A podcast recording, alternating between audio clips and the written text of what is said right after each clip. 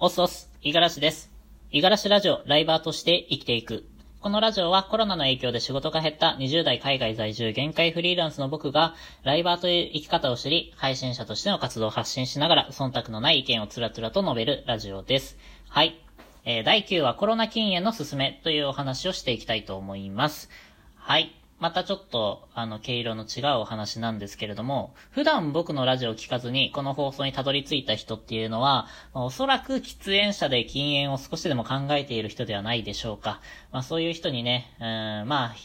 禁煙を始めた一人の男の一意見をね、少し、えー聞いてもらえたらな、いいな、なんて思っています。はい。ということで、お話をしていきますが、えっと、僕はですね、その、もともとタバコを、えー5、6年ぐらい吸ってました。で、えっ、と、コロナが蔓延しだしてから、えー禁煙をやめ、えー禁煙を始めて、今で大体ですけれども、3ヶ月ほど、えータバコを吸っていない時期があります。で、えっと、別に油断はしてないですね。これでもう、すっぱり足を洗ったって言えるわけではないっていうのは分かってます。あの、例えば半年、1年、2年とか、そういう長いスパンをね、えー禁煙していた人でも、あの、結局、喫煙者に戻ったっていう人を何人かしてるので、まだまだ油断できない時期なんなのは変わりないと思ってるんですけれども、それとは別にですね、あの、僕はコロナを理由に禁煙を始めたので、まあ、あの、禁煙を破らないだろうなっていう強い、あの、自信っていうものもあります。これが、まあ、コロナ禁煙の勧めなんですけれども、あの、何かやめるときっていうのは、あの、結構その理由とか原点っていうの大事なんじゃないかななんて僕は思っていて、例えばけ今までタバコをやめる人って、あの、彼女に辞めてと、まあ、パートナーに辞めてって言われたからとか、えーあとはお金がなくなったからとか、健康を気にし始めてとか、そういうのが、まあ、ほぼほぼ、おおむねだったんじゃないかなと思うんですよ。でも、その理由って例えばですけれども、じゃあ彼女と別れたらどうなるのかとか、お金が、えっ、と、貯まったらどうなるのか、健康が、あの、いいですよって、例えば、健康診断とか、会社の健康診断とか言われた。そうなった時って、じゃあその人たちって、タバコをやめる理由は、あの、ちょっと薄くなると思うんですよね。きっぱりなくなるっていうわけにはないと思うんですけれども、あの、その時にちょっと心が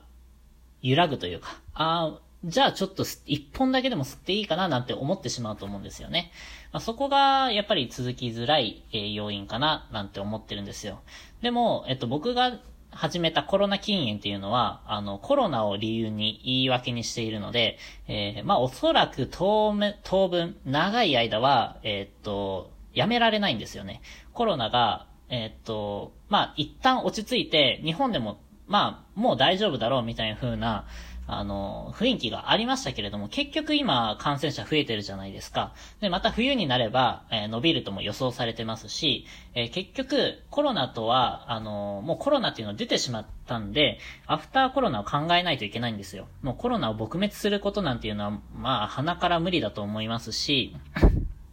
人間はこういうウイルスとどう、えー向き合っていくか、えー共存していくのかっていうのをこれから考えていかなければいけないので、えー殲滅するのではなく共存ですよね。ってなってくると、コロナと一生付き合っていくっていうのを覚悟しないといけないと思うんですよ。で、そういう、まあ、背景で、えー僕は禁煙を考えたんです。で、えー実はこのコロナが蔓延するまでは本当に禁煙なんて考えてなかったんですよね。えータバコってみんなに悪い悪いって言われてますけれども、僕は別にそう思ってなかったんですよ。え、なんでみんなタバコ吸わないの？まあそこまでは思わないですけれども、えっと、タバコにはかなりメリットがあると思っていて、もともとタバコを吸い始めたのも、あの、まあ、これは社会人からなんですよね。だから法には触れてないんですけれども、僕が始めた、あの、タバコっていうのは、あの、タバコミュニケーションが羨ましかったからなんですよ。うん。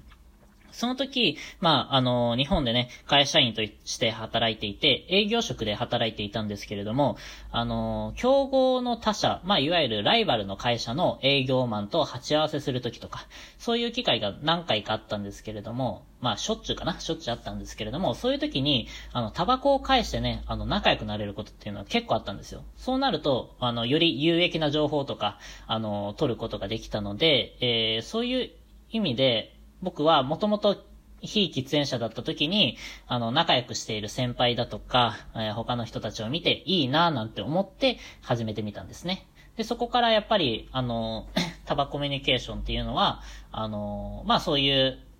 会社対会社の付き合いでもありましたし、会社の中で先輩とか上司とか、そういうところでタバコを吸ってるってだけで、あの、多分タバコ吸ってない人よりも、あの、多く、えー、話すことができたりとか、あの、仲良くなれたりとかっていうのは、えー、強く感じていて、で、かつ、あの、タバコ吸ってると、あの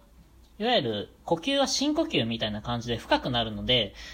いろいろ考える時間として大、あの、結構有効だったんじゃないかななんて思ってるんですよ。つまり、すごいリフレッシュ、リラックスできて、えー、まあ悩み事とかをそのタイミングでいろいろ考えられるみたいな。うん。なので、えっと、メリットはかなりあったんじゃないかななんて思ってたんですね。だから、辞める気なんて一切なかったんですよ。で、そんな僕が、あの、コロナを理由に辞めたっていうのは、あの、いろいろ考えた結果なんですけれども、えっと、まあ、さっき言ったみたいにコロナってもう一生消えない。で、かつ、えー、肺炎じゃないですか。で、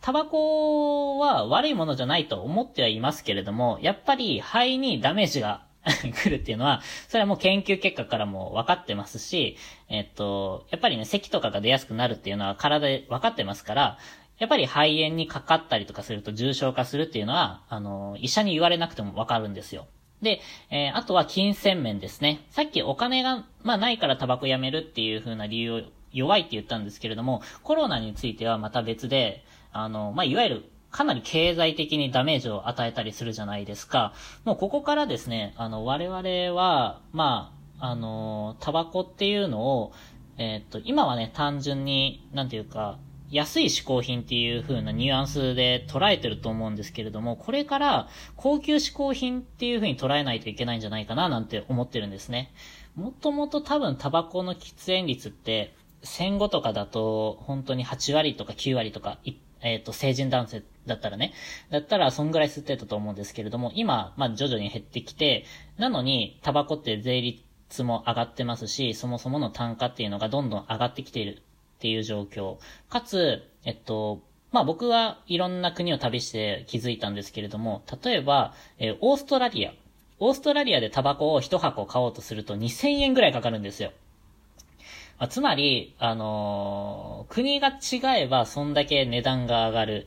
かつ、オーストラリアの人たちはじゃあタバコ吸わないかっていうと吸ってるんですね。だから、喫煙者っていうのはもう金額問わずやっぱり買ってしまうんですよ。ってなってくると、もう、えっと、日本は今一箱500円ぐらいだと思うんですけれども、それをもう高級嗜好品として捉えないといけないと思うんですね。これが仮に2000円とかに上がったとしても、辞める人はいるとは思うんですけれども、でも、えっと、吸い続ける人もいるんですよ。まあ、つまり、もう500円でも2000円であってもタバコを買うんだから、もうそれは、えっと、まあ、高級嗜好品っていうしてくくった方がいいと僕は思ったんですね。だから、えっと、まあ、コロナでこれからまた経済のあの、波がすごい不安定になってくる状況、少しでも自分の蓄えっていうのを持っておかないといけない、えー、持っておかなければ不安になるような状況で、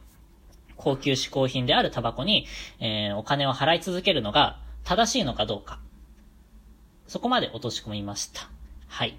で、えー、結果的には、まあ今まで禁煙なんてしたことがなかった、まあ僕ですけれども、今は3ヶ月ほど続いているというような状況です。まあこれを聞いて、あの、タバコをね、えー、やめる人が出てくると、まあ僕としては話した回があるかななんて思いますが、まああの、この話を聞いて、どう解釈するかっていうのは各個人にお任せしたいと思います。はい。今日はこんなところですかね。えー、っと、まあ、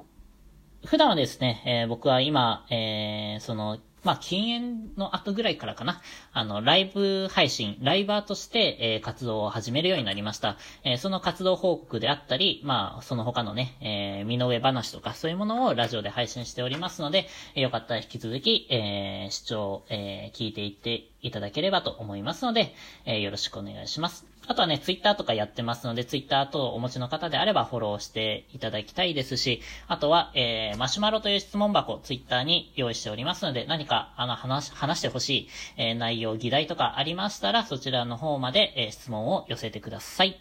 はい。では今日はそんこんな感じで終わります。えー、今日も一日頑張っていきましょう。